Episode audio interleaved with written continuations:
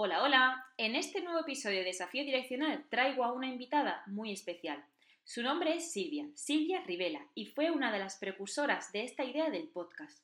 Conocí a Silvia hace justamente un año en plena pandemia, y varios meses más tarde también asistí a uno de los webinars que organizó para ayudar a reorganizar tu espacio de trabajo en casa y ser más productivos. Silvia es una auténtica desafier y aventurera de la vida Actualmente está afincada en Gran Canaria con un estilo de vida nómada digital y viviendo en una furgo con la que se ha comprometido a realizar un viaje por las ocho islas durante ocho meses. A lo largo de la entrevista no solo hablaremos de esta forma de viajar y trabajar tan particular y que tanto se empieza a normalizar post pandemia, sino que además recorreremos un viaje muy personal por las diferentes etapas y crisis personales de Silvia hasta fundar Dewey Female Startup Leaders y su último proyecto, Cohesionist. Quedaros también a escuchar sus consejos de productividad y teletrabajo y por supuesto a inspiraros con su historia. No me enrollo más, empecemos. Bienvenidos y bienvenidas a Desafío Direccional, un movimiento para afrontar los cambios de las nuevas generaciones.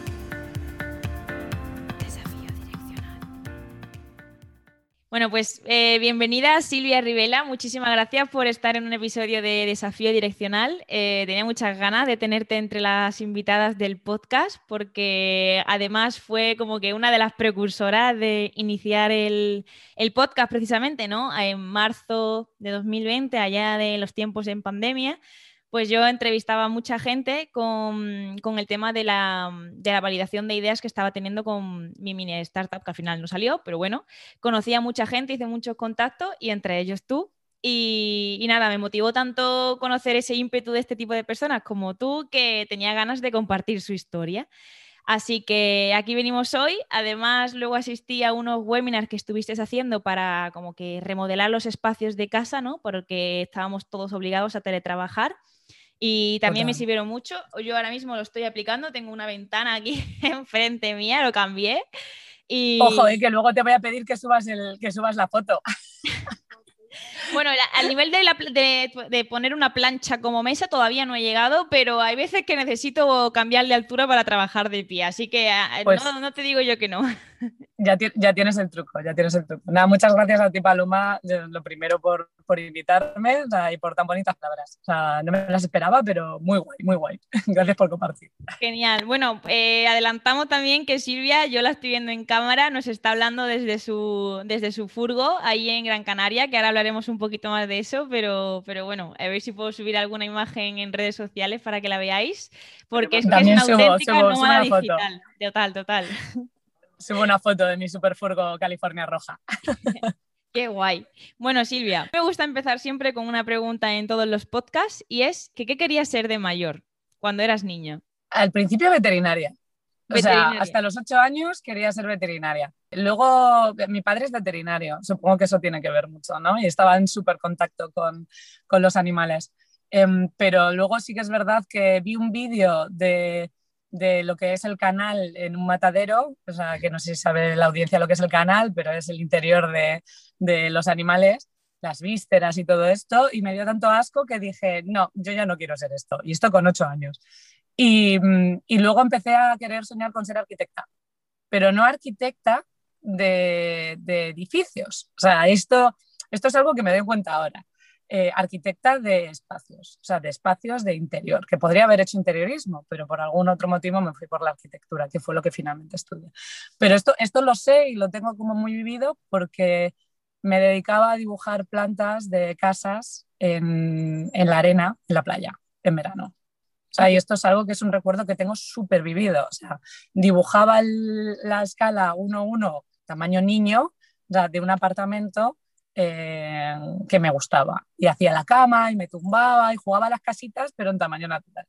Ah, qué guay. esto, Ojo, ojo que yo a lo mejor mm, quizás tenga ahí, hay una profesión encubierta, porque a mí en realidad me encantaba jugar a los Sims, a los Sims 3, y lo que más me gustaba hacer de los Sims era como que construir y decorar la casa por dentro. ¿eh? Luego, luego mataba con la parca a la gente para tener hijos raros. en realidad lo que más me gustaba de los Sims era construir, y con los Lego la gente hacía herramientas, pero a mí me gustaba construir em, sofás y cosas así, así con, los legos de, niño. Pues, pues fíjate, igual tienes ahí una profesión encubierta. Pero bueno, yo, yo reconozco que, eso, que, que hacía hacía estas plantas, luego pintaba mucho, siempre me ha gustado dibujar desde muy pequeñita, me ha encantado dibujar. He probado de todo, ¿eh? O sea, he tocado el piano, he jugado baloncesto, he hecho taekwondo. Eh, yo también he hecho taekwondo. pero mogollón de cosas. yo era de las típicas niñas, podríamos, seguramente ahora dirían que hiperactiva, eh, en el que empezaba el lunes y tenía todo extraescolares. Pero no en realidad, uy, perdón, ¿qué está pasando aquí?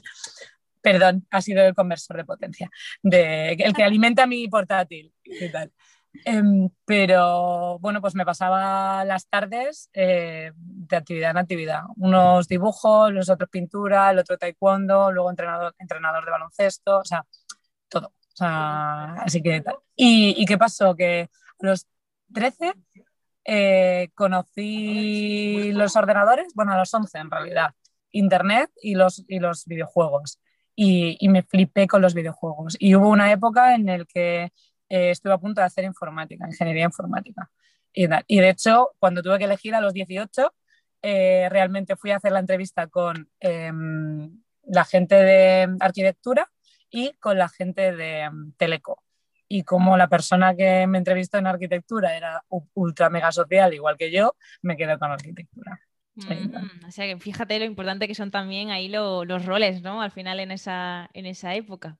Los referentes. O sea, el, hecho de que me entrevistase una persona que era súper social, muy dinámica y muy de mi rollo, eh, me, me, hizo inclinarme más por arquitectura. Aunque sí que es verdad que yo sabía que iba más por arquitectura. O sea, en el fondo sabía que iba por ahí porque siempre he querido hacer eh, bellas artes, arquitectura. El arte siempre ha estado alrededor de mi vida. Claro.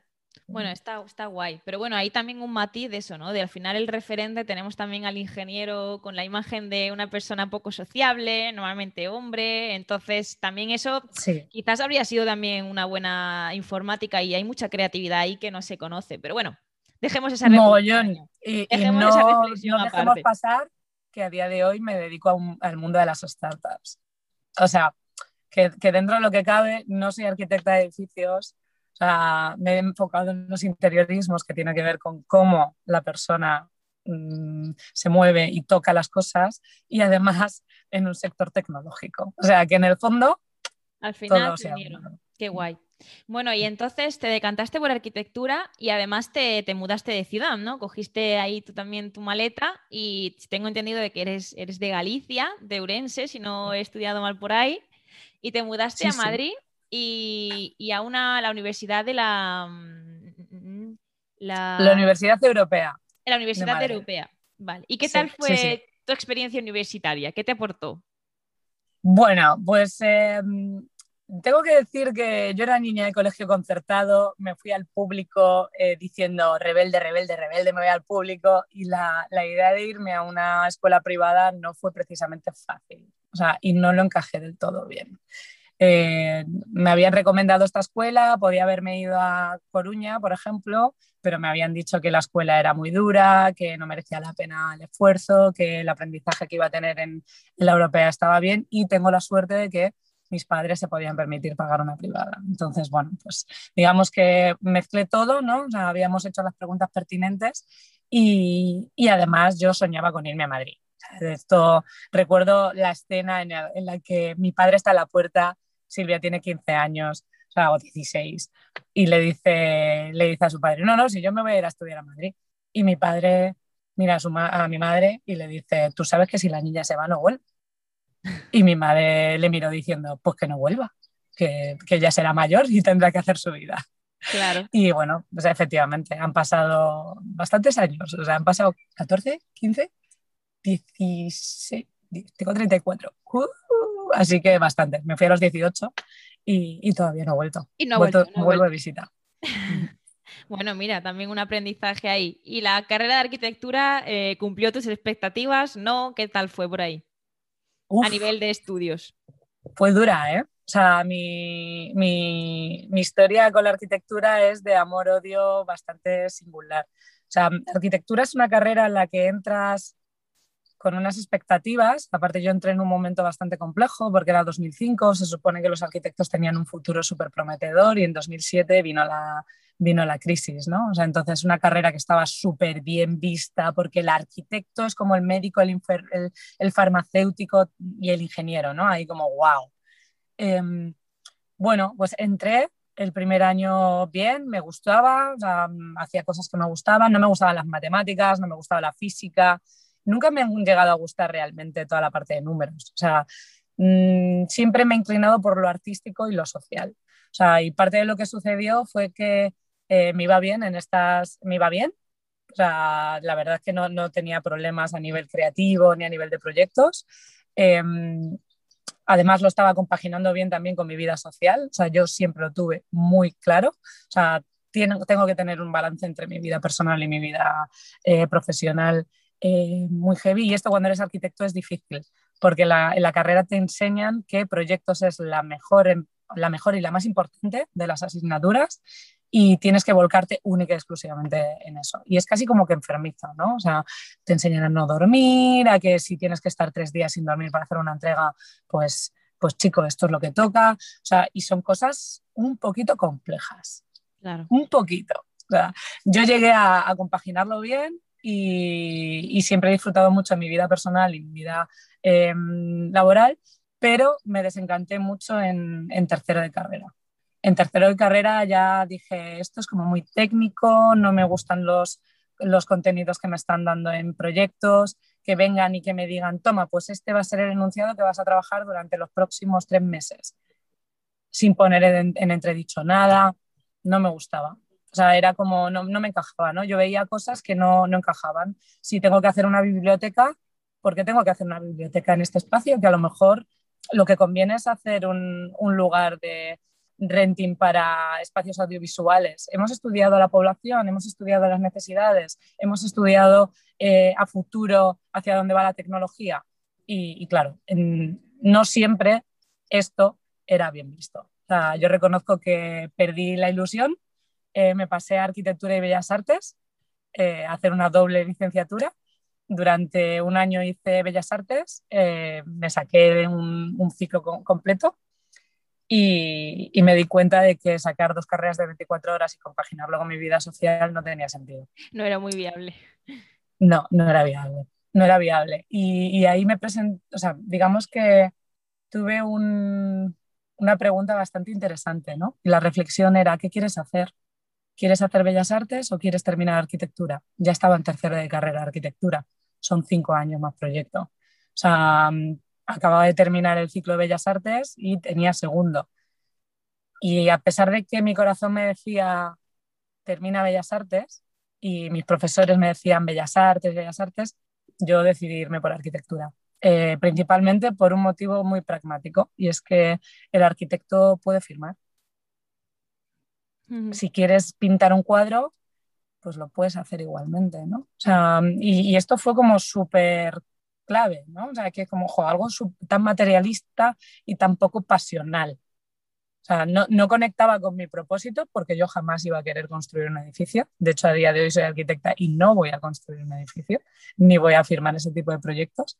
Pero en cierto modo sí que siento que terminé la carrera de arquitectura porque tocaba. Mm.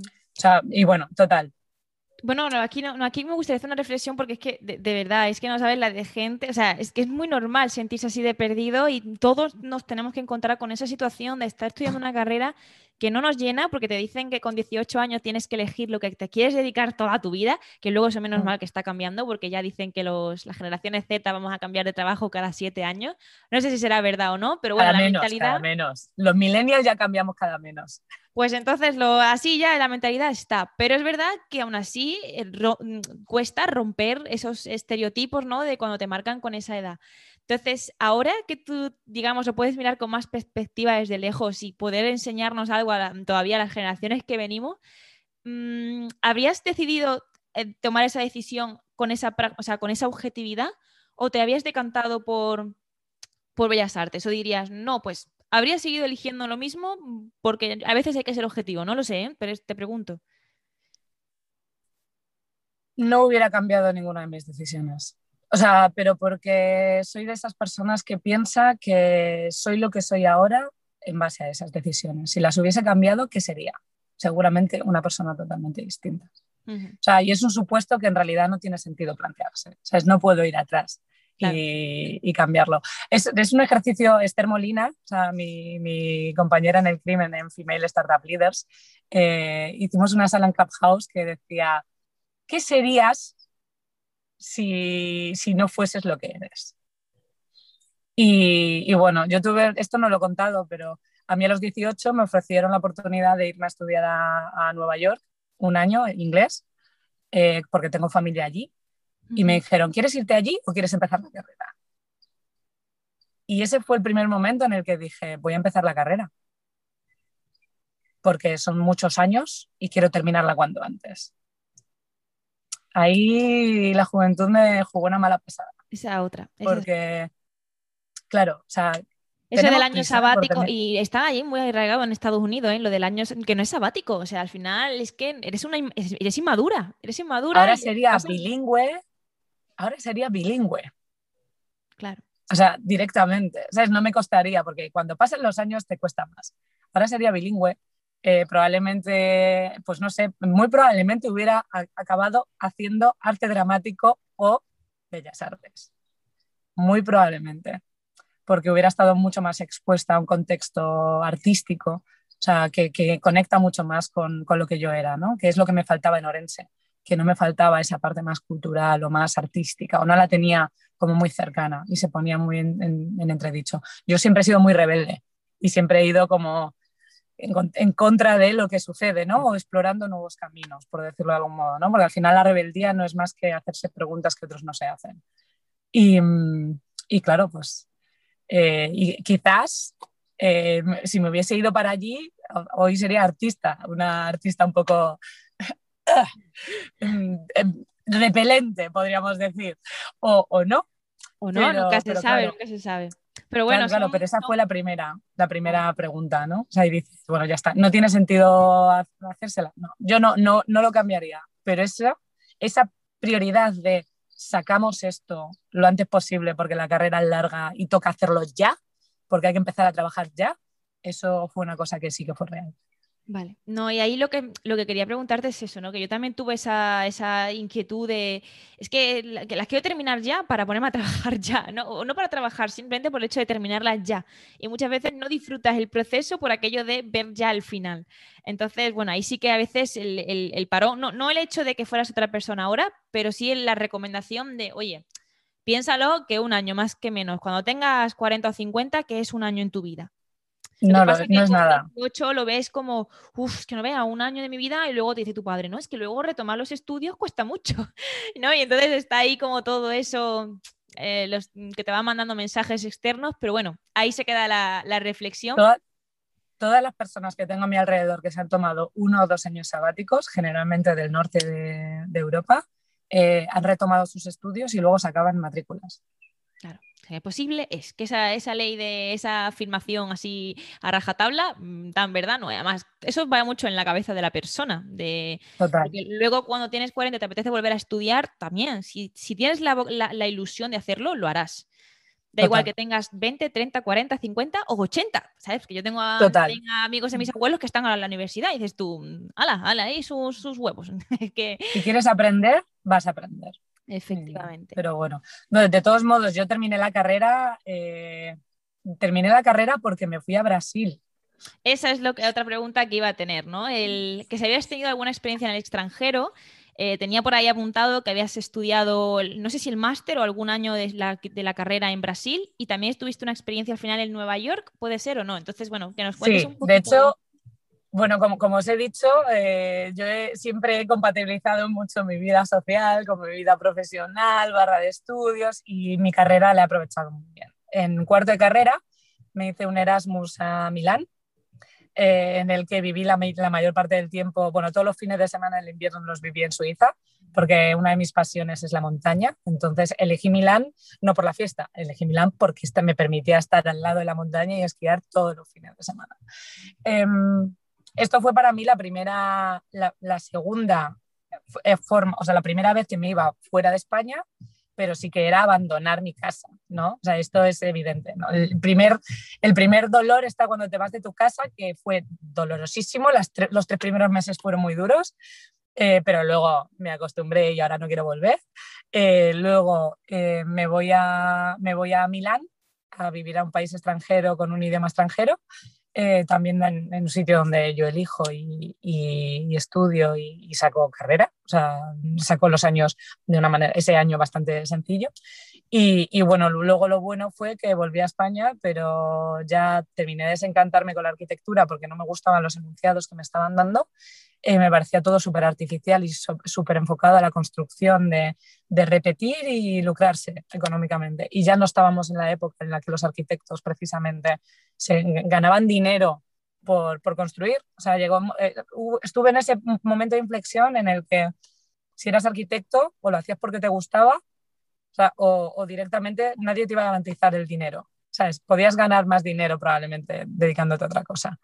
Eh, entonces, nada, pues decidí que, que, me iba a ir a Brasil, que quería vivir la experiencia de irme a otra cultura radicalmente opuesta a la mía y Latinoamérica era la leche. Y además, en ese momento Brasil eh, sí que ofrecía muchas oportunidades para arquitectos. Entonces mi idea fue irme a Brasil seis meses con vistas a ver si me podía labrar un futuro como arquitecta en Brasil. No era, me voy a bailar samba.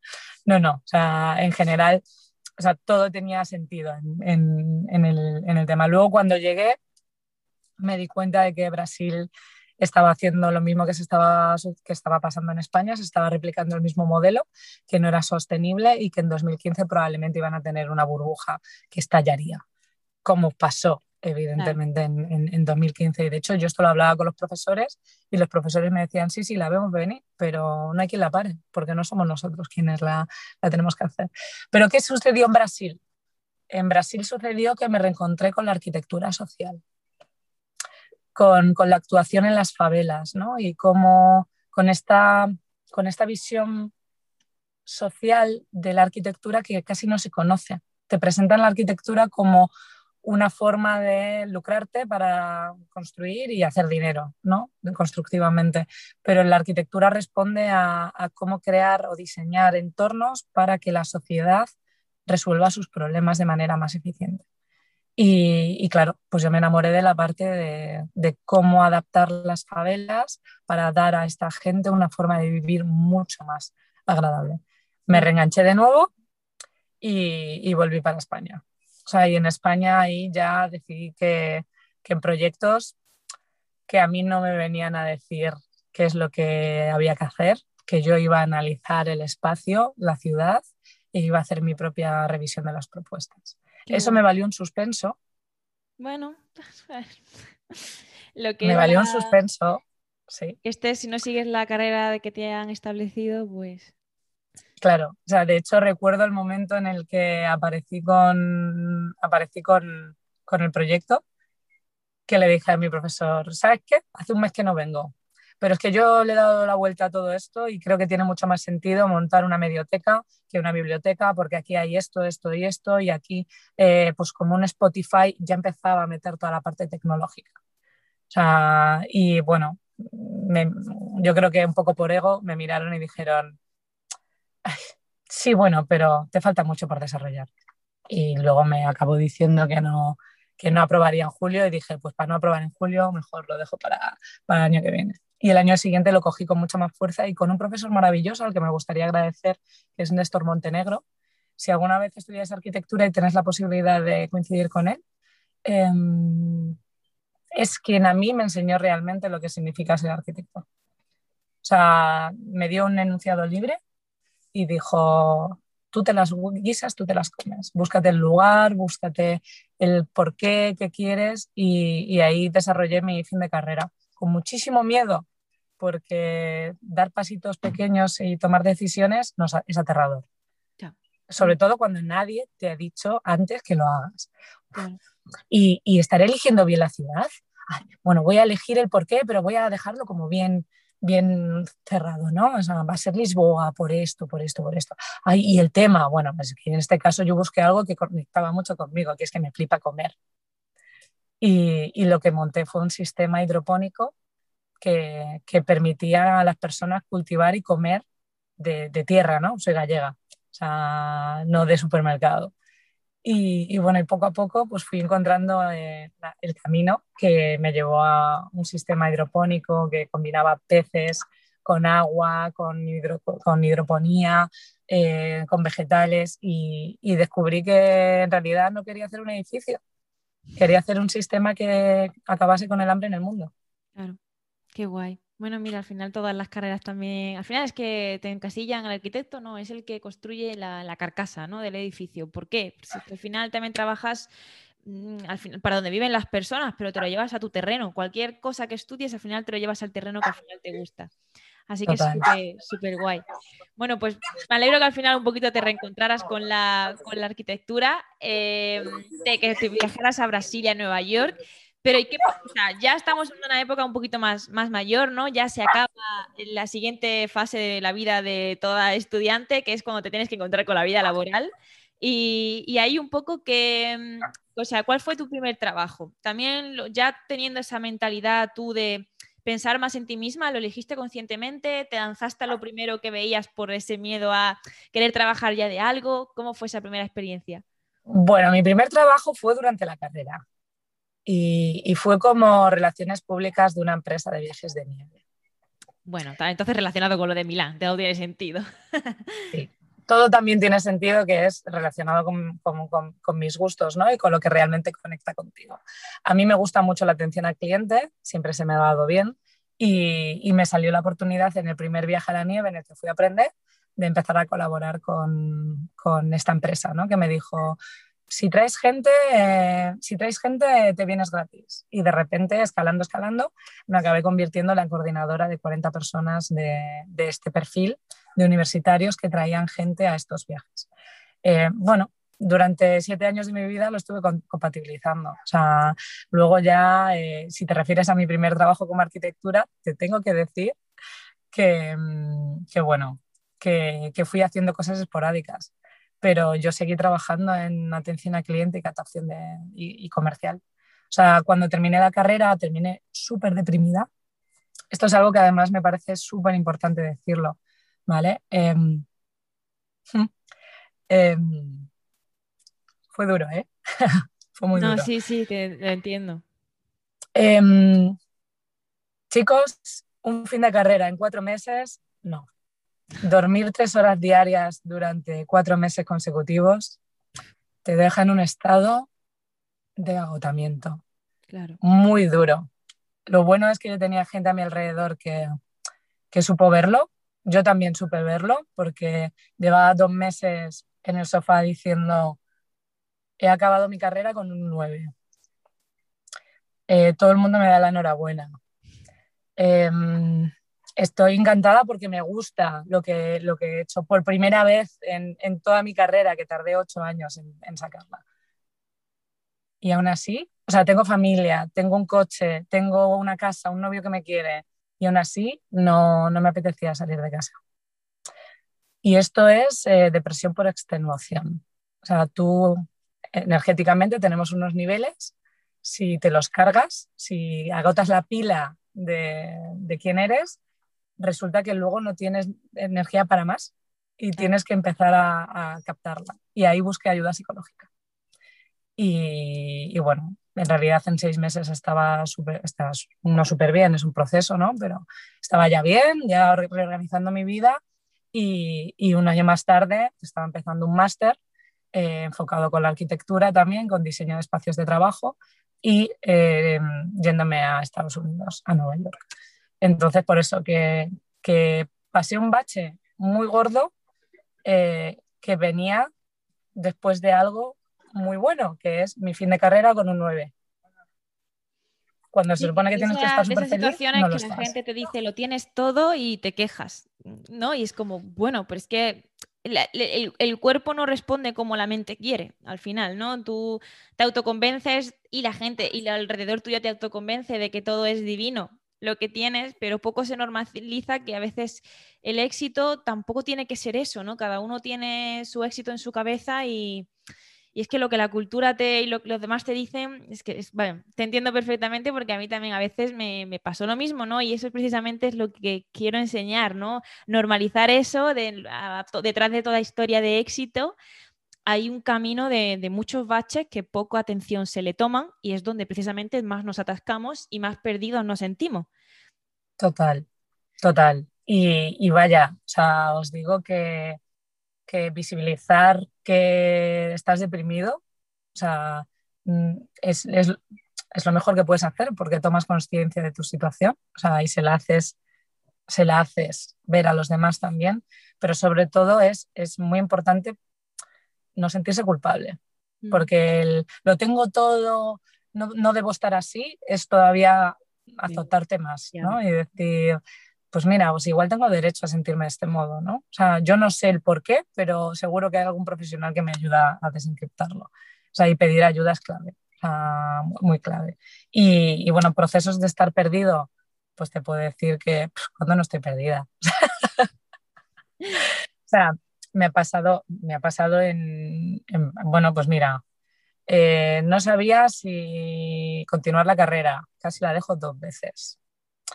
Eh, me he dedicado a ventas toda mi vida, porque terminé la carrera y luego me dediqué a trabajar como comercial en un aeropuerto eh, para, para, una startup. Este fue mi primer contacto con el mundo del emprendimiento.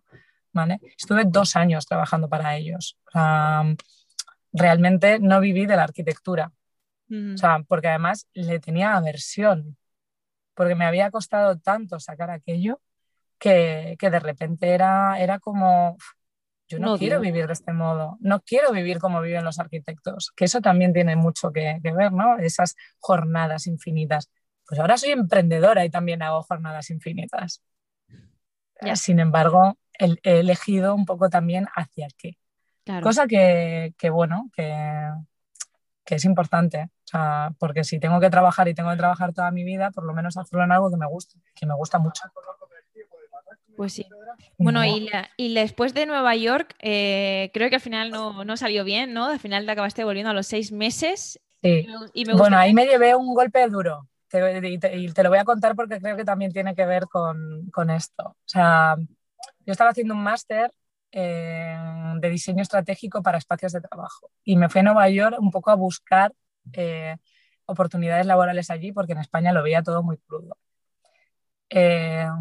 Recuerdo que conseguí una, una, internship con, con, uno de los estudios de arquitectura más potentes del momento.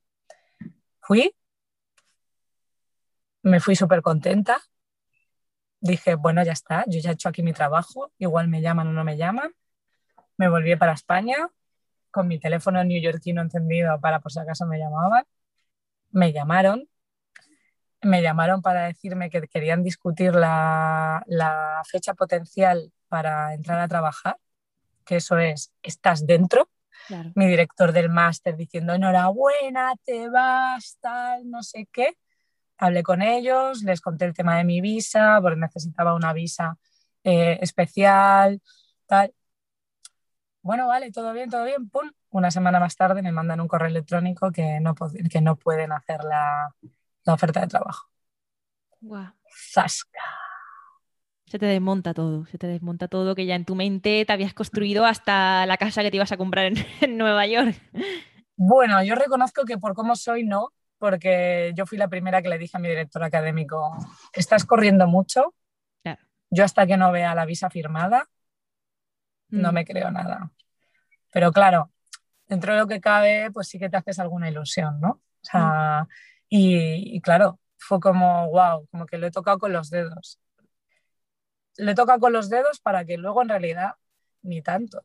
Porque si te digo la verdad, pues no sé qué hubiera pasado si me hubiese ido a Nueva York. Pero lo, que, lo siguiente que sucedió fue que conseguí un trabajo en, Madrid eh, en el ámbito del coworking que tenía que ver con construir comunidades y diseñar espacios colaborativos. Que aquí fue la eh, experiencia en Utopicus.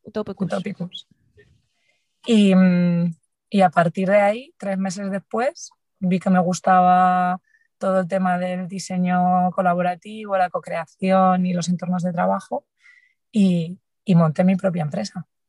Y ahí llegamos al punto de otro desafío direccional. ¿Qué, ¿Qué pasó en ese momento? Aquí nació, bueno, yo sé que para quien no vaya conociendo a, Silvia, pues ella tiene como tres emprendimientos, vamos a contarlo así.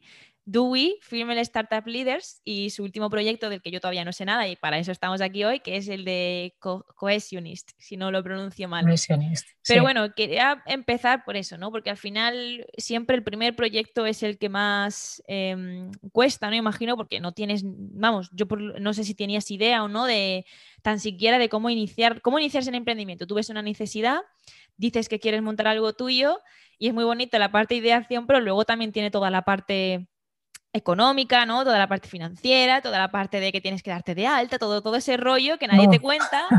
Y también es ahí, es un mundo. Entonces, bueno, ¿cuándo iniciaste tu proyecto? Y, en una frase, ¿sabrías describirnos qué era Dewey? Bueno, em, cuando inicié mi proyecto fue que mi proyecto es el resultado de haber hecho un máster y estar en contacto durante un año con el mundo del diseño de entornos de trabajo. Porque Dewey lo que es es un laboratorio de innovación para crear espacios de trabajo que mejoran el bienestar de las personas, o sea, transformando la cultura corporativa de las empresas, optimizando los procesos y, ayudando que en general las personas alineen su propósito, su trabajo y la organización. Mm, em, ¿Cómo empieza Dewey? Pues empieza porque durante un año trabajo con mi ex socia en, el máster y nos llevamos bien. Nos llevamos bien y cuando terminamos la, el máster nos miramos y decimos, tiene sentido que montemos algo juntas. Y digo, ¿por qué no? Y yo la carrera era de las que decía, jamás tendré mi estudio propio. ¡Zas! En toda la boca. o sea, al final, de una manera como muy natural, eh, habíamos analizado el mercado, yo veía una oportunidad de negocio, veía también un, tipo de cliente que no estaba siendo visto por las grandes empresas como eran las startups, además cerrando rondas de financiación. Me junté con un compañero que era, eh, era y es Pablo, em, un gran amigo que es consultor de Lean Startup. Entonces, digamos que yo no sabía mucho de Lean, no sabía montar una empresa, pero tenía talento a mi alrededor que me podía ayudar a hacerlo. Mm. Entonces, pidiendo ayuda a Pablo, eh, Sandra y yo, pues decidimos montar esta empresa, que durante un año y medio, dos, va, durante un año y medio va muy bien. O sea, a partir del año y medio eh, no va tan bien. Eh, no va tan bien significa que no tan bien como a mí me gustaría, pero que también tiene sentido y tiene un porqué. O sea, luego te lo cuento si quieres. Bueno, y el, un poquito, o sea, el, si quieres puedes contarnos ya, porque ahora quería centrarme en la experiencia de Dewey. Y luego ya entro en los otros dos hasta acabar, si quieres, con Cohesionist, un poquito a grosso modo. Ok, pues eh, con Dewey todo va muy bien, sobre todo el primer año, año y medio, eh, principalmente porque justo nos dimos cuenta que efectivamente era un nicho de mercado, todavía no estaba explotado. Esto es hace cinco años y medio. O sea, eh, diseño de espacios de trabajo para mejorar el bienestar de las personas, muy poquita gente. Nadie era especialista en diseño de, espacios y menos de manera colaborativa, juntando a las personas, las estratégicas y las operativas para que decidan cosas. ¿vale? ponte a hablar con los jefes y escucha a los empleados. Esto es lo que veníamos a decir. Pero Somos una, una, una pregunta que te quería hacer, o sea, ¿había esa demanda? Lo digo porque yo, por ejemplo, vengo también de tener una experiencia en una corporativa muy grande y mm, quizás a lo mejor ahí es que no sé si siquiera se preocupaban de eso o es que, mm, no sé, no había nadie que les dijera, oye, que si queréis que vuestros trabajadores sean más productivos, quizás deberíais crear este tipo de, espacios. O sí que había una demanda. No sé si la creasteis, la había, ¿qué pasó un poquito también con eso? O sea, ya, ya empezaba a haber la demanda y los grandes jugadores del real estate eh, ya estaban ofreciendo esto a grandes corporaciones. Sin embargo, eh, nosotras éramos un estudio pequeñito que primero no nos, o sea, el corporativo no nos interesaba demasiado porque eran demasiado grandes. y segundo, eh, donde sí que veíamos que no había nadie mirando era con las startups. y tenían esta necesidad, eran eh, empresas más pequeñitas que crecían de manera exponencial, con lo cual nos permitían innovar más rápido y experimentar más rápido, ¿vale? O sea, si tú tienes 15 personas hoy, pero el año que viene tienes 150, además vas a tener una recurrencia mayor. Entonces vas a necesitar de mis servicios antes, ¿vale? Porque la recurrencia en la arquitectura es algo clave. A mí me contratan un espacio de oficina ahora y si lo hacemos muy bien, no me vuelven a contratar en 10 años, salvo que la empresa crezca mucho exponencialmente. Entonces tenía sentido a nivel de negocio, ¿vale? Em, ¿Necesidad? No, no la había. O sea, nos dedicamos a abrir eh, hueco, así, en plan, pegándonos como un arete. Venga, vamos, vamos a tirar la puerta. Pero sí que es verdad que como las startups hablaban mucho de cultura y les interesaba mantenerlo, porque al crecer rápido es clave que, la transform que, que, esto impregne y que no se olviden de quiénes son, eh, les, les resonaba bien. ¿no? Luego nos dimos cuenta de que en realidad lo que querían era molar mucho y molar barato. Sí, tener el típico eh, oficinas de Google, ¿no? Tengo un tobogán en mi oficina. eso, claro, claro, que luego hay, algunas empresas que sí, sí que querían hacer una consulta para mejorar eh, cómo, trabajaban las personas, etcétera. Pero bueno, no, no, no todas, ¿eh? O sea, y las que menos. También, entre otras cosas, porque tenían otras preocupaciones, que era subsistir. Claro. O sea, y esto es clave, ¿no? O sea, mis proyectos siempre eran proyectos con muy, muy poca inversión económica porque todos los euros contaban.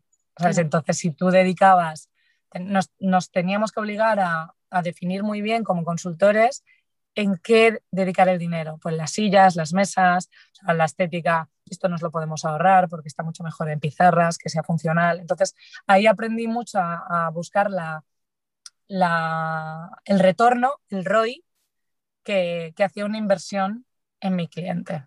¿Vale? O sea, de cara a luego poder llevármelo a un corporativo o a otro cliente distinto, o incluso a mi vida, ¿no? Al final priorizas. ¿En qué invierto esto? Pues tengo, si tengo 3.000 euros, voy a ir a lo que más retorno me dé. Pues analicé muy bien la parte de configuración de empresa, cultura, procesos internos, o sea, porque diseñábamos oficinas que te ayudaban a ser más rápido. Claro. Más rápido y a transmitir tus valores. Eh, de ser ágiles, de colaborar, eh, de, compartir, de eliminar silos, o sea, este tipo de cosas. Y entonces, el, digamos, el momento de, decir, vale, Dewey no está funcionando, no sé si fue el momento de, claro, porque la pandemia de por sí ya debió de ser un gran choque, porque es que se dejó de trabajar en, grupo. Lo que no, pero esto, esto, esto fue mucho antes de la pandemia. Yo empecé Dewey en 2015. ¿Y, qué, cuál fue el momento que tú dijiste, no, porque yo creo que hay todo, todo momento en la vida de un emprendedor en la que decir, es que a lo mejor estoy muy empeñado en seguir para adelante, pero hay un momento en el que uno dice, pues tengo que abandonar el bebé porque no, no va bien o yo no estoy a gusto con él. Entonces, ese momento. En, este caso, tengo que decir que no es que Dewey no fuese bien, es que yo no estaba bien y yo era la persona que, que vendía Dewey. Entonces, si yo le vendo bienestar a mis clientes y yo no estoy bien, entonces hay una disonancia y eso se nota. Entonces hay notas que la gente no compra. O sea, ¿por qué? Porque hubo un momento en el que, cegada eh, por, la necesidad de eh, llegar a fin de mes, por decirlo de algún modo, vendes proyectos, aceptas proyectos que, que no te representan. Entonces, al final te encuentras en un momento en el que estás haciendo cosas que no te gustan. Y yo no quería hacer cosas que no me gustaban.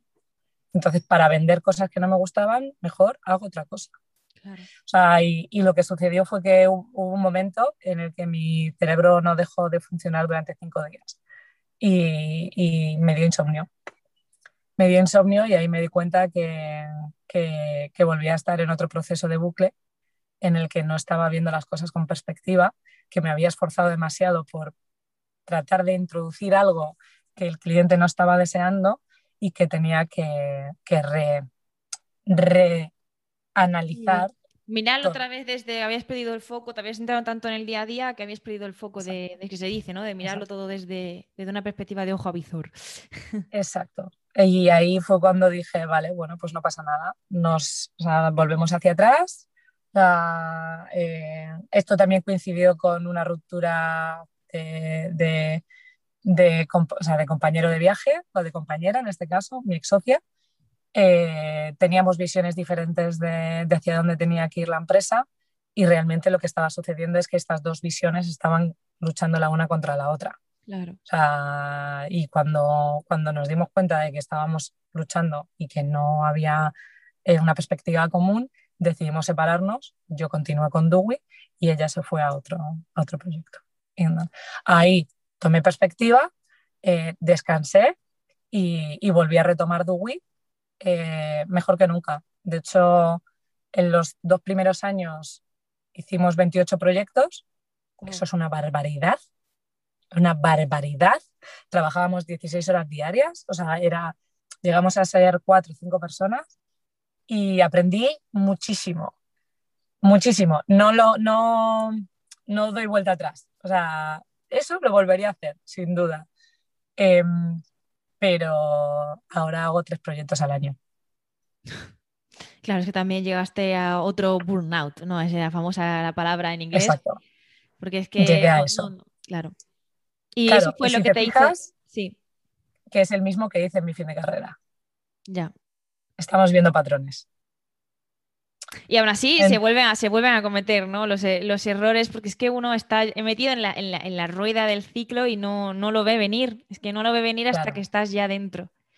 Hasta que estás ya dentro. Y ahí es donde hay que. O sea, yo recomiendo a las personas que bueno, también porque me dedico a ello, ¿no? Me dedico a bienestar laboral, paradójico. Eh, hay que tener, mm, mm, hay que conocerse mucho a sí mismo, ¿no? Ah, y, entender cuáles son tus ciclos, qué es lo que te gusta, cuándo estás bien, cuándo no, eh, cuándo estás haciendo esfuerzos por cosas que no merecen la pena. Y esto solo te lo lleva el autoconocimiento y el tiempo. Claro. Y yo aquí ya vi el patrón, ya dije, uh, bien, ya sé, ya sabemos que lo que me gusta cuando lo cojo, lo cojo con poco y me, me esfuerzo a tope, pero tengo que cuidarme, porque si no cuido mi salud, lo siguiente va detrás, porque la empresa, si yo no estaba bien, la empresa va detrás. ¿Qué tres, qué tres consejos o qué tres mm, patrones dirías tú ¿no? que, que, recomendarías a alguien para no llegar a, esa, a ese quemazón ¿no? personal, para tener un buen balance? De decir, mm, no sé, algo que puedas resumir en tres pasos o en tres bloques.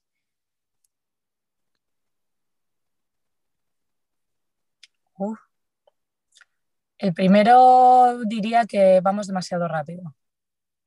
Déjate espacios de lentitud. O sea, de lentitud quiere decir, pues no sé, tres horas para preguntarte cómo estás, respirando y no hacer nada. En ese, momento de, de, recalibración, ¿no? por decirlo de algún modo, cuando estás realmente consciente sobre cómo se siente tu cuerpo, me va rápido el cerebro, estoy agitado, tal, o sea, que, vayamos haciendo chequeos sobre cómo nos sentimos emocionalmente y físicamente, porque el correr eh, nos inyecta energía, pero llega un momento en el que la energía se gasta.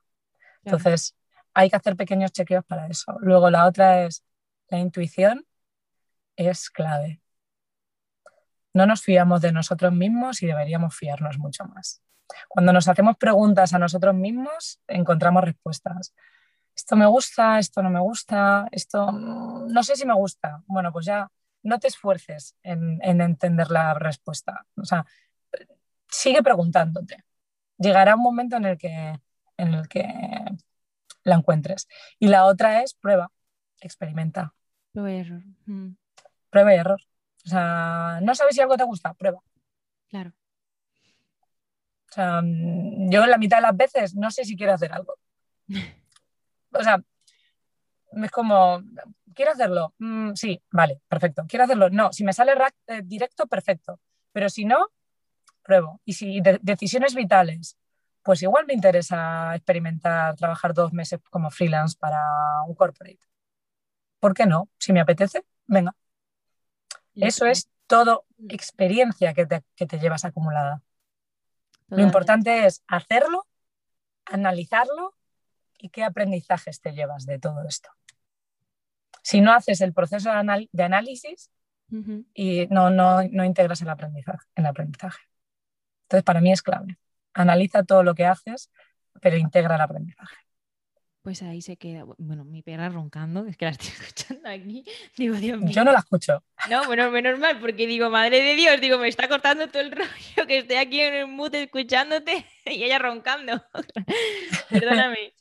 Bueno, y mm, me quedo con ese aprendizaje que además muchas veces lo que nos falta a los jóvenes es la, paciencia, ¿no? El dejar reposar, porque lo queremos todo ya, ya, y queremos ver ya los resultados. Y yo lo que, lo que estoy aprendiendo, sobre todo con el podcast y entrevistando a personas como tú, es que busco la respuesta en una persona de qué quiero ser o qué quiero hacer, cuando la única que lo puede saber soy yo misma y eso solamente el tiempo es lo que es lo que me lo da de experimentar, ¿no? Puedo tener roles, puedo fijarme, puedo intentar seguir su camino, pero su camino nunca va a ser el mismo que el mío, porque mi situación personal, mi ambiente, donde vivo, cómo soy, nunca será la misma que la persona a la que me estoy reflejando, ¿no? Y aquí es una reflexión que me estoy yo diciendo a mí misma para de vez en cuando, cuando otra vez entro en modo bucle de qué quiero hacer, decir, calma, calma y lo que tú dices de pensar. Lo, que, lo que pasa que sí que es, es clave tener cajas de resonancia alrededor. Es decir, yo utilizo a mi gente cercana para preguntar cosas. O sea, porque el mero hecho de hablar a mí me ayuda a integrar lo que yo pienso o sea, y a estructurarlo. Hay personas a las que no, hay personas a las que les funciona mucho escribir o, sea, o leer. Yo escribir y hablar, bien, pero hablar sobre todo. Y al final, que preguntes la opinión lo que te hace a ti es construirte tú una propia. Por pues eso es importante la diversidad de opiniones también, ¿no? Que te presentes eh, frente a personas que no son como tú, porque te van a dar otro punto de vista que a ti te va a ayudar a crecer en el tuyo. Totalmente. Totalmente. Pues ahí estoy totalmente de acuerdo contigo. Y, bueno, voy a seguir un poquito avanzando en la entrevista para no quedarnos en esta reflexión, que si no aquí yo entro en modo bucle y te sigo preguntando, porque entonces ya esto pasa a una sesión de coaching. Nos queda media hora. así que voy a ser breve. Aquí lo que me gustaría es, bueno, el después de, de Dewey, que no sé si al final fue un punto y aparte o sigues actualmente cogiendo algunos trabajos. Y, sí, sí, sí, sigo, sigo, sigo. No fue, o sea, Dewey es un éxito. A día de hoy tengo trabajo y vivo de Dewey o sea, y, me gusta. Lo que pasa es que ahora cojo proyectos que, me gustan y hago menos y los cobro mejor. O sea, es paradójico. Es como cobro más, trabajo menos. Equilibrio vital. Bueno, pero también hay que llegar. Hay que dar también a todo el proceso que te ha dudado de trabajar 16 horas, de, de coger 8.000 proyectos, al final lo que has llegado a ese equilibrio, ¿no? Que también la experiencia te ha dado. Bueno, ¿y cuándo nació entonces eh, tu segundo dos proyectos? Que uno fue el Female Startup Leaders y Cohesionist. Pues mira, los dos nacieron hace un año en pandemia. Y Female Startup Leaders llevaba ya cuajándose un tiempo porque con mis dos cofundadoras, que son Esther Molina y Carmen de Viva, Em, con ellas dos eh, llevábamos hablando sobre, teníamos que montar un grupo para que las mujeres del mundo tecnológico se pongan a hablar sobre sus problemas, eh, se apoyen y compartamos cosas, ¿no? Y de repente en pandemia nos juntamos y dijimos, pues lo hacemos y montamos un WhatsApp. Y montamos un WhatsApp en el que pues están pues, desde Pepita Marín, Yaiza Canosa, eh, Blanca Gary, o sea, Muriel Bourgeois de micuento.com, o sea, hay bueno, Ana Maikes de Neuroelectrics, o sea, cada vez eh, se están uniendo eh, pues perfiles eh, de empresas que ya tienen una atracción en el tiempo bastante potente, o sea, entre 5 o 7 años, em, que ya están asentadas y que, y que tienen un conocimiento y una sabiduría espectacular. Y la verdad es que está saliendo cosas muy bonitas, porque lo que estamos buscando es darles visibilidad, eh, generar referentes de, de, mujeres que, que, nos permitan entender a otras niñas y a otras chicas que, que, se puede, ¿no? Y que estamos ahí y que, y que hay que pedir ayuda y que, por, y que todos compartimos los mismos problemas o sea, y que nos cuesta pedir ayuda y que te sientes menos y que el síndrome del impostor. Entonces, estos espacios, este espacio es un espacio de, de charla para, para ello. Claro, qué guay. Bueno, yo soy fan, yo tú sabes que intento estar ahí siempre por Clubhouse, que es la nueva red que también ha dado boom. Y... Hoy tenemos sala. Eh, vamos a hacer las salas a partir de ahora cada, cada dos martes, o sea, dos veces al mes. Porque nos estábamos dando cuenta de que nos estábamos quedando sin perfiles mujeres, que eso también es muy heavy. O sea, en el momento en el que ya te estás dando cuenta de que te cuesta encontrar proyectos con tracción, de referencia, dices, jo, es que hay tan pocos, efectivamente, los hay. Entonces eh, hacemos una sala cada dos semanas. Qué guay. Bueno, ¿y hoy a, qué hora es hoy? Ya por enterarme en que lo A las dos y media. A, las dos y media.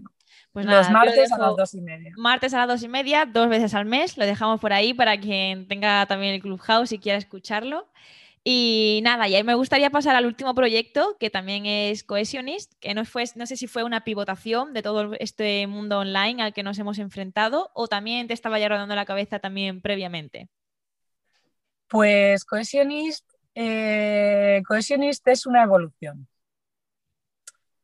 Eh, en Dewey, algo que yo aprendí es que yo quería dar un servicio 360, un servicio integral quería hacer espacios, eh, ayudar en el proceso de gestión del cambio, mejorar los procesos internos y, mm, construir cultura. Y me di cuenta de que los clientes no, lo entendían, todavía no, todavía no estaba preparado, yo no lo sabía explicar o los clientes no lo entendían del todo. Entonces ahí me di cuenta de que mejor sectorizar. O sea, al principio, eh, cuando empezó la pandemia, eh, yo vi una oportunidad en desarrollar eventos digitales eh, para mejorar la cohesión de grupo mientras trabajamos deslocalizados. Entonces lo empecé a mover un poco con, con Dewey, pero me di cuenta de que no, mejor espacios y luego las experiencias digitales en otro, en otro contexto. Y, y, es el reflejo de, de, también un poco lo que yo he vivido. O sea, em, desde niña yo jugué a, a, juegos de rol en, en digital. O sea, eh, pues Diablo 2, Counter-Strike, o sea, cosas que me permitían mm, forjar relaciones a distancia súper intensas. Soy nativa digital, o sea, a los 11 años estaba en el IRC, o sea, y conocía gente de todo el mundo. Em, y esto lo he juntado con eh, que llevo jugando a rol, a rol en vivo, presencial, o sea, dinámicas de improvisación, pues imagínate, 180 eh, personas un fin de semana haciendo de piratas en, Italia, en un barco pues de este palo, ¿no? O sea, de repente eres un pirata y eh, no eres Silvia, ¿sabes? Eres otra persona y te interpretas de otra forma, o sea, te relacionas de otra forma, etc. Ahí yo me he expuesto durante toda mi vida a entender otras situaciones de una manera gamificada, segura, o sea, y en la que yo podía entrenar cosas desde hablar en público, em, enfrentarme a la violencia, gestionarla, contextos seguros. ¿Qué sucede? Que llega el COVID, los espacios se paran, yo soy la primera que le dice a los clientes, no construyáis espacios, olvidaros de hacer oficinas, ahora no es seguro, analicemos vuestros procesos, analicemos vuestra forma de trabajar y eh, creemos una nueva forma. Y además, digo, desarrollemos una nueva cultura en lo digital. Entonces, yo siempre digo lo mismo, a mí me encanta conectar personas, antes lo hacía en espacios físicos. O sea, diseñaba un espacio físico para que tu organización conecte y las personas conecten. Y ahora diseño experiencias digitales inmersivas de gamificación para que las personas conecten y tengan momentos memorables eh, con los que construir historias. y esto es lo que estoy haciendo ahora. Conecto personas en digital. Pues muy guay. Bueno, pues espero también que vaya súper bien el proyecto y además que es que yo creo que la, demanda lo hay porque tenemos muy poca experiencia y conocimiento de lo que es trabajar, ¿no? Porque antes eso de los nómadas digitales era como el loco de turno que se va a trabajar por ahí, normalmente tenían que ser perfiles muy concretos que le permitían estar con un ordenador de cualquier sitio, pero yo creo que eso la pandemia lo ha acelerado de golpe, o sea, yo era algo que ya desde hacía, desde primero de carrera lo descubrí y sabía que quería, pero e, e, era loca, era una loca por querer intentar trabajar así y no tener la mentalidad de querer estar en un sitio, en una empresa. Y bueno, pues por suerte, por desgracia, ha sido la pandemia lo que lo ha acelerado Y, bueno, ahora es más común, ¿no? Decir, no, es que estoy trabajando en remoto desde X sitio. Así que bueno, aquí yo también sé de buena tinta, lo hemos dicho antes, que eres todo tú también una aventurera y nómada digital. Y desde hace poco yo sabía que estabas eso, afincada en las Islas Canarias y además han dado un boom muy fuerte como sitio predilecto en España para irse a teletrabajar. Y me gustaría en esta sección rápida, ¿vale? Porque no nos queda mucho tiempo, hablar precisamente de, todo esto, del teletrabajo. Y, y, en primer lugar, lo que me gustaría preguntarte es que cómo se hace balance para trabajar mientras viajas. Uf, em, en realidad es igual. O sea, es que yo trabajo mi jornada de 8, 10 horas o 12 según el día. La única diferencia es que lo hago en un acantilado o lo hago en, una playa que me gusta. Pero generalmente lo que haces es buscar un sitio, te gusta ese sitio, te quedas y lo disfrutas luego los fines de semana. O sea, lo bueno es que yo en mi jornada laboral la empiezo, si todo va bien, eh, delante de la playa, o sea, muy inspirada, eh, me pego un baño, me voy a currar de nuevo, o sea, me pego otro baño, me voy a currar de nuevo y así. Y, y esto también tiene que ver un poco con, con encontrar mi balance. O sea, me gusta mucho currar y si no tengo las cosas que me gustan a tiro de pie, no lo hago. Entonces al final se convierte en todo currar y no puede ser. O sea, todo currar, no, encontrar nuestro balance. Encontrar el balance. Bueno, pues también aquí la gente que tenga un poco de respeto al irse a trabajar eh, mientras viajas, ¿no? Que a lo mejor te imaginas, ¿no? Es que yo eso de trabajar con el ordenador en la playa, digo, pero bueno, ¿quién dice que uno cuando está teletrabajando tenga que estar con el ordenador en la playa? Yo si me voy a la playa es para estar en la playa, también hay que separar un poquito los, los espacios. Yo lo hago. La, capacidad de cada uno, desde luego, está en, cada uno yo, yo lo hago, o sea, yo he trabajado en la playa, he trabajado en un acantilado, he trabajado en sitios muy sospechados. Lo que pasa que es verdad que yo para mí mi herramienta de trabajo es el ordenador y el móvil, o sea, y tengo fotos de mis amigos haciéndome fotos yo trabajando en la playa. ¿Sabes? Y es como, Juan Silvia, ya te vale, digo, es que no me quiero perder esto, ¿sabes? Pues entonces no me lo voy a perder, yo me llevo el ordenador y estoy con vosotros y trabajo, ya está. Y cuando puedo descansar, me giro, me doy un baño con vosotros y vuelvo al curro. O sea, así, o sea, poder cambiar. Y, bueno, yo ahora principalmente trabajo casi siempre desde una furgoneta, desde mi Cali, desde mi Super California, que la tengo acondicionada para en la parte de adelante eh, puedo trabajar o le puedo dar la vuelta, instalo la mesa y trabajo ahí tranquilamente. Bueno, y eh, voy a aprovechar para, ya que estás mencionado de, de tu Cali, eh, ¿cómo es eso de la, de la van life, no? Porque decidiste que este nuevo estilo de vida en un lugar fijo no, no te iba. Eh, lo primero que me gustaría pedirte es una foto, o sea, de tu California, para poder ponerla en el post de redes sociales, así que nos la manda así súper guay, la foto más top que tengas y que, y que nos la enseñes un poquito. Y, pero bueno, eso, un poquito por qué decidiste ¿no? cambiar de, en lugar de viajar a un destino, mm, sea, tener una casa sobre ruedas? Bueno, pues en, en parte mmm, el COVID ha ayudado. O sea, a mí no me gusta estar parada en un sitio. O sea, y llevo moviéndome toda la vida. De hecho, mis amigos bromean con, cada vez que cojo el teléfono me dicen, ¿en qué ciudad estás ahora del mundo? Entonces, porque sí, porque de repente un día estoy contigo y a los tres días aparezco en Colombia. O sea, por cosas, la vida eh, que pasan en la vida. Em, claro, con esto eh, llega el COVID, eh, los traslados es complejo, irte a sitios, irte a sitios que no, que no están protegidos también. Y, yo sigo queriendo moverme, ¿no? Y no me puedo ir a Tailandia, o sea, porque yo me, hubiera ido a Tailandia o me hubiera ido a, a Bali o a Indonesia de nuevo, de viaje. Pero no, en realidad me enamoré de Canarias hace cinco años y, y, lo vi lógico. O sea, dije, pues ahora es el momento de comprarme mi furgo. Pues tengo amigos que también tienen mogollón de furgo. Soy la única que no tenía prácticamente. Y ahora dije, bueno, pues ahora me compro la furgo y me voy a Canarias. y ahora vivo, vivo sobre ruedas y voy moviéndome. Y ahora he empezado ocho meses, ocho islas. El proyecto que, que quiero hacer, que quiero estar por lo menos un mes en cada isla para que me dé como mínimo a conocerla mínimamente. Y es mínimamente, ¿eh? porque tampoco te da tiempo a más. O sea, estás trabajando y, bueno, El pues... libre que te queda, pues la Exacto. Bueno, te hablan de un sitio, vas. O sea, te hablan de otro sitio, pues vas, ¿no? Y, lo disfrutas. Pero, pero bueno, o sea, para mí fue como el movimiento también una vez natural. acabar integrando que en lugar de irte en avión, te vas en furgo, Y, que, y que le echas kilómetros a la vida. Pues nada, bueno, y como destino, dos destinos. Uno me gustaría dentro de España, algún destino top para el tema del teletrabajo. Y otro destino fuera de España, que te guste, en el extranjero. Te dejo, yo sé que el mundo es muy grande, pero alguno que puedas elegir por encima. Bueno, yo soy una firme defensora de Canarias, cualquiera de sus islas. O sea, os, os lo digo de verdad, es que es el paraíso, es el Caribe con una infraestructura europea y y además, bueno, además lo están pasando bastante mal a nivel de, tema turismo, pero, pero es que es preciosa.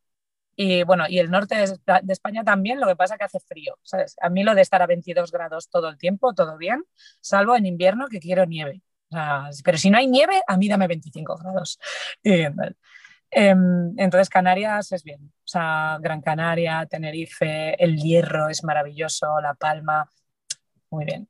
Y, y fuera de España, yo sueño con, si, en algún momento la cosa procede, eh, irme a Asia. Ahora ya tengo furgo. Antes quería hacerlo en moto.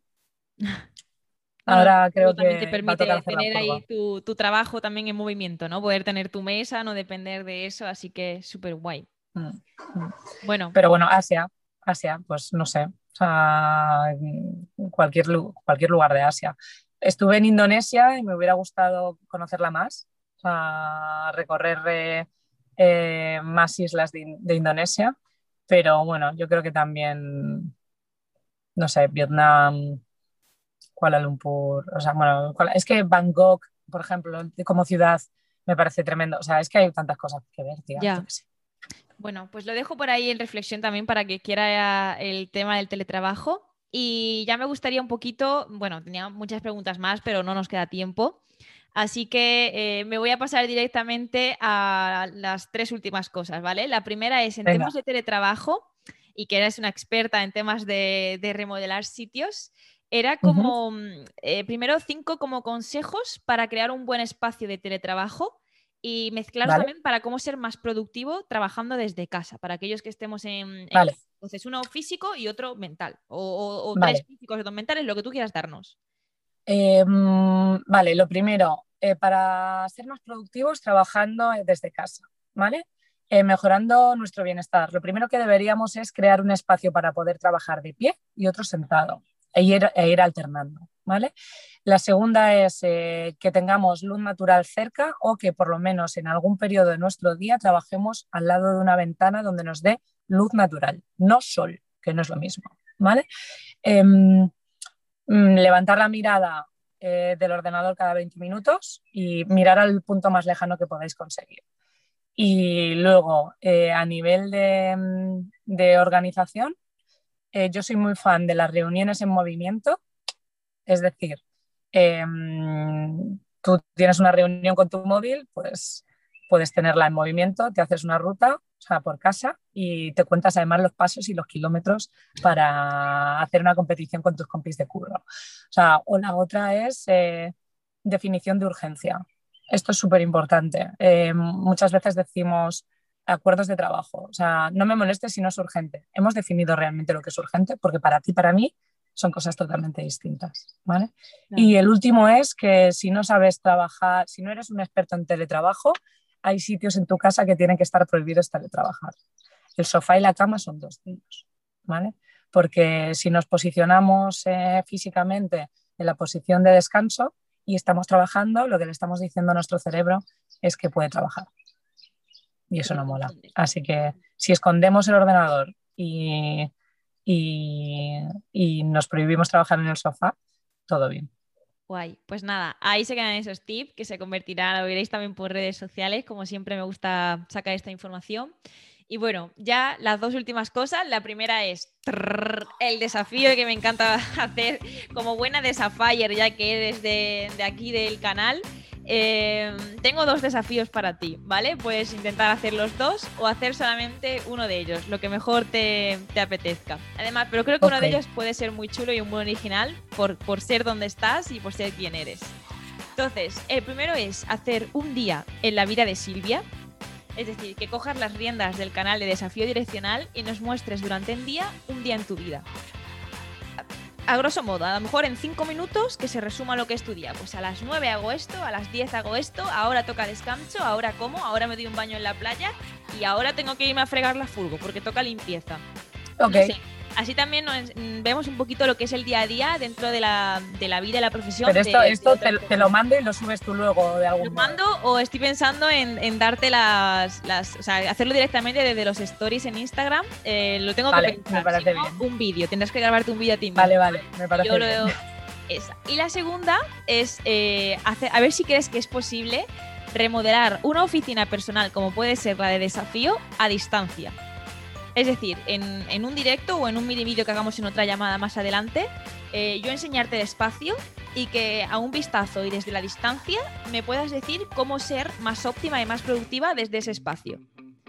Es decir, como que hacer una consultoría a, distancia es posible o hay que estar físicamente como tu arquitecta para tener conciencia. Es, totalmente posible porque entre otras cosas yo ahora mismo trabajo a distancia. O sea que, pero bueno, en el fondo, Paloma, la realidad es que solo tú puedes diseñar eh, o remodelar tu espacio para hacerlo más productivo para ti. Yo solo haré las preguntas. Bueno, pues entonces a lo mejor lo dejamos como consultoría aparte. Pero bueno, el vídeo, el vídeo, el vídeo sí que queremos ese reto de grabarte durante un día. Queremos ver un día en la vida de Silvia Rivela. Sí, sí, sin duda, sin duda. Y, ya hablamos sobre la, la, consultoría. Pero ya te digo, te va a tocar a ti te currar. Bueno, ah, yo, tú me al final me has, dado la vuelta a la tortilla y el desafío final va a ser para mí, verás tú. es lo que tiene trabajar conmigo, que yo hago las preguntas, pero las respuestas las tiene las das tú. O sea, el arquitecto, no, no, yo doy guía. El arquitecto en el fondo tiene conocimientos técnicos y los pone al servicio del cliente. O sea, si no, en realidad lo que estamos haciendo es que el ego domine sobre el proyecto, no sobre el y no sea del cliente. Genial. Bueno, pues ahí se quedan los dos desafíos. Ya hablaremos un poco más. Como esto, este episodio va a salir más adelante, no sabemos si te dará tiempo a hacer el desafío para entonces y así compartirlo en los posteriores días de publicación. Y nada, y ya la última pregunta para despedirnos es eh, un consejo a tu yo de 20 años y, alguna recomendación de o bien nominación de una persona o bien de, de, un libro para leer. O sea, nominación para que venga al podcast, alguna historia que tú creas que es interesante compartir aquí en Desafío o un libro que creas que puedas recomendarnos para leer, película, serie, que a ti te, mueva algo por dentro. Primero el consejo, el consejo de a tu yo de 20 años. A mi yo de 20 años. Em, hmm, a mi yo de 20 años. Bueno, pues pues le diría que confíe más en que no se tenga tanto miedo. Que, no tenga tanto miedo de sí misma. Que, que, la vida hay que vivirla. Entonces hay que... y las personas en general somos buenas. Y, un libro, un libro, una serie o... O una película. Una peli. Wow, una peli. Nomadland. ¿Cómo? No sé si, bueno, Nomadland es la, pues, pues casualmente ah, le dieron... Ahora, no en esos que me parece nominada. Sí, bueno, no, le han dado mejor película, mejor ah. dirección y mejor actriz de, reparto. Que precisamente, además, curiosamente, va sobre nómadas que viven en furgonetas. ha sido casualidad la lección. no, no, es, es una reflexión preciosa eh, sobre lo, dura que es la vida en todos los niveles. O sea, con 20, con 40, con 30, con 50. Incluso cuando lo tenías todo bien montado, mm. puede pasar algo y, los momentos difíciles vienen, ¿no? Porque la vida es así, es subir y bajar. Pues Entonces, pues eso, la recomiendo mucho. Genial, pues muchísimas gracias Silvia. Yo como nominación creo que voy a nominar a todas las female startup leaders que todavía no hayan pasado por aquí y así nomino a todas. Te mando, te mando alguna, te mando alguna, sin duda. Venga. Sí, sí. Y las conocemos. Y bueno, a ti agradecerte mil el haber estado aquí en el podcast y haber compartido toda esta historia y todas las reflexiones que creo que ha quedado un, episodio muy chulo. muchas gracias a ti y, y perdona a la audiencia por el peñazo. No, peñazo de que el que no le gusta que siga pasando. Esto está, ha estado muy pues bien.